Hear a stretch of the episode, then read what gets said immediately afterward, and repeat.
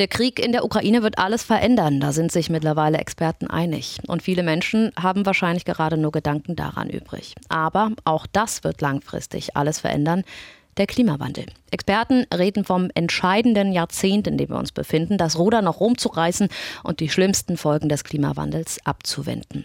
Wichtig also, Fakten zu haben. Wo stehen wir derzeit? Der Weltklimarat will diese Fakten und mehr liefern in seinem Weltklimabericht. In drei Teilen wird er vorgestellt und heute war der zweite dran. Darüber spreche ich jetzt mit jemandem, der mitgeschrieben hat am Weltklimabericht. Jörn Birkmann ist jetzt am Telefon. Er leitet an der Universität Stuttgart das Institut für Raumordnung und Entwicklungsplanung. Guten Tag, Herr Birkmann. Guten Tag, Frau Wiener.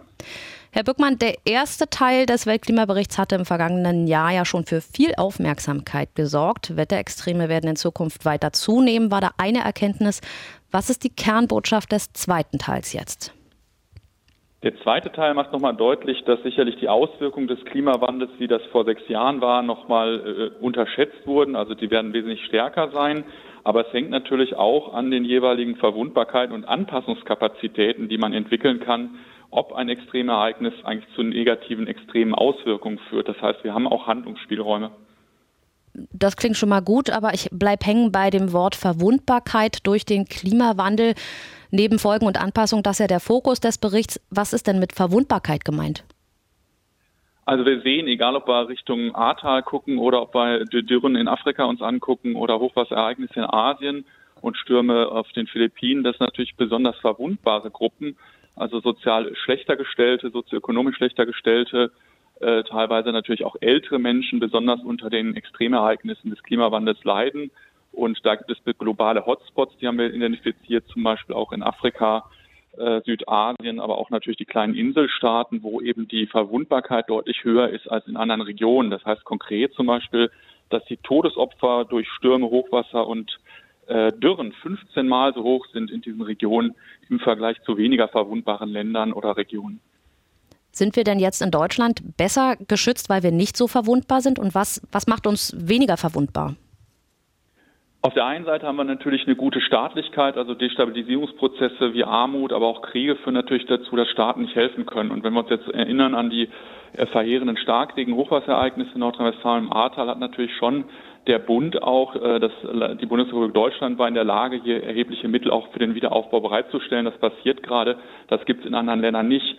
Trotzdem wissen wir natürlich, dass Hitzewellen oder auch gerade die Todesopfer äh, durch die Starkregenereignisse besonders ältere Menschen waren. Über 80 Prozent ungefähr der Todesopfer im Bereich des Ahrtals und Nordrhein-Westfalen waren über 60 Jahre. Das heißt also auch hier müssen wir auch in Deutschland, in reichen Ländern definitiv Aufklärung machen und ähnlich wie bei der Pandemie auch die Verwundbarsten besser schützen. Sie sagten es schon, die Wetterextreme sind bei uns hier in Deutschland angekommen. Ahrtal, Jahrhundertflut, dann die extreme Trockenheit der Böden oder auch die Hitze in den Großstädten.